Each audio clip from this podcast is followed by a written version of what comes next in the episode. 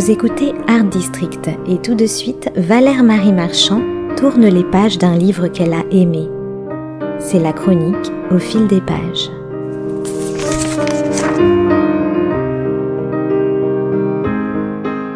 En peinture comme en littérature, il y a les portraitistes et les paysagistes, les adeptes de la figuration et les disciples de l'abstraction. Basile Gallet appartient, quant à lui, à la seconde catégorie. Son premier roman, Les Sables, paru aux éditions Actes Sud, le situe d'emblée parmi les paysagistes, je dirais même dans le registre de l'abstraction construite. Les Sables est en effet un premier roman assez insaisissable, un roman métaphysique dont la facture un rien conceptuel et résolument sensorielle en soi une petite œuvre d'art. Avec les sables, Basile Gallet nous entraîne dans son monde, j'allais dire de l'autre côté du miroir, dans un univers parallèle qui n'est au fond pas si éloigné de celui d'Indino Busati. De quoi nous parle-t-on ici?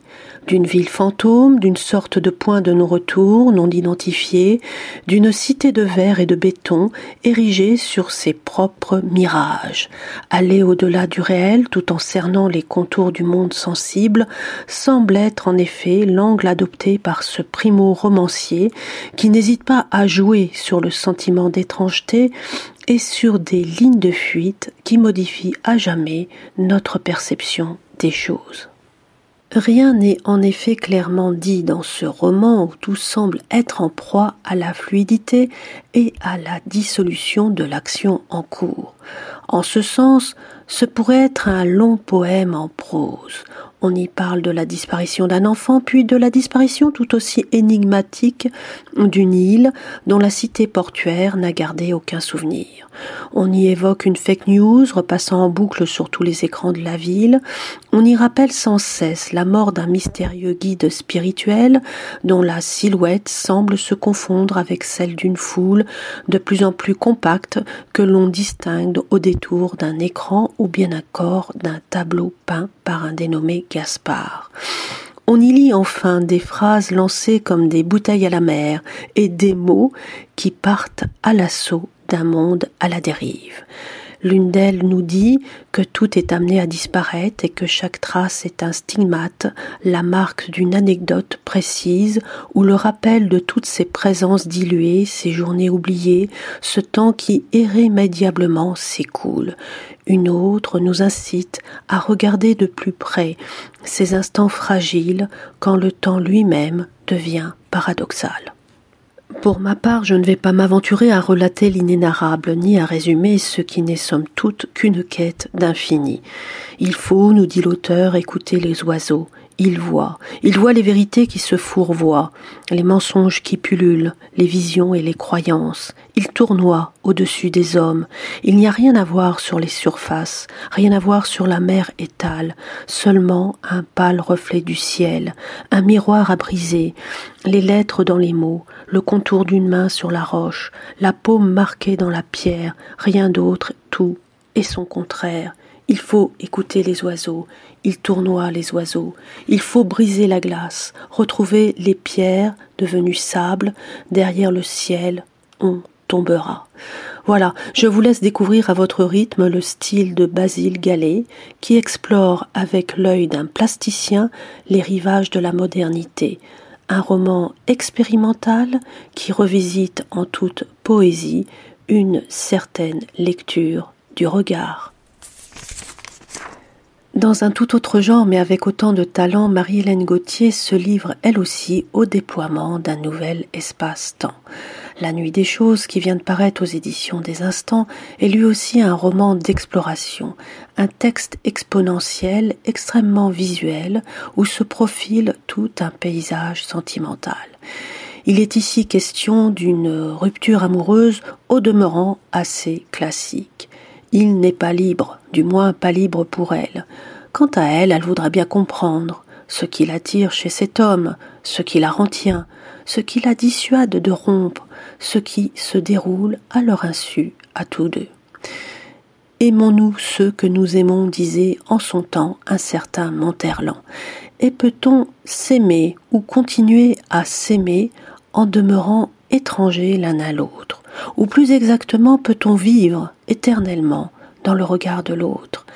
Telle est en bref la problématique de ce roman qui a les résonances d'un récit. Marie-Hélène Gauthier nous met en effet en présence d'une introspection silencieuse qui se situe loin, bien loin, de toute préoccupation narrative.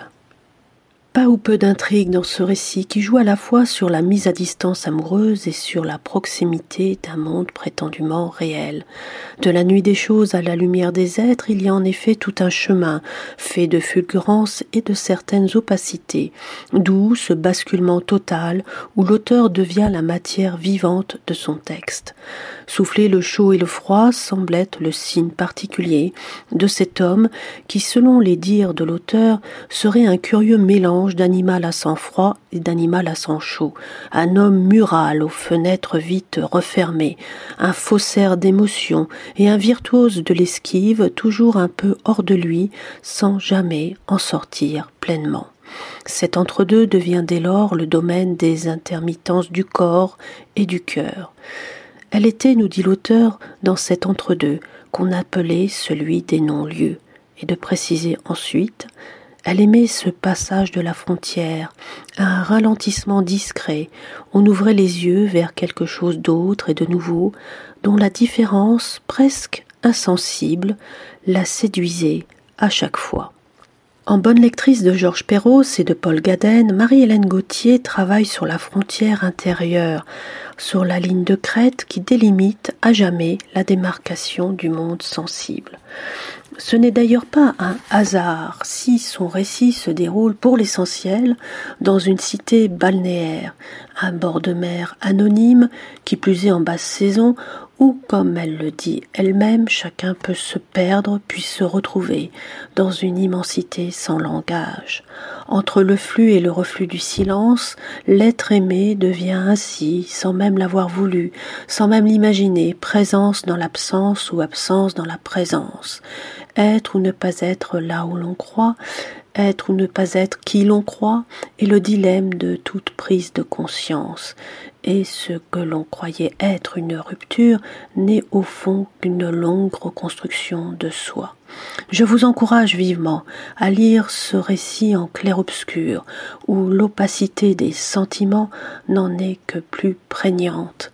C'est un livre rare, qui se lit avec lenteur, comme pour mieux savourer l'ampleur de ces phrases qui enveloppent en ses moindres méandres la solitude à deux, une naissance à soi-même qui ne peut que nous émouvoir.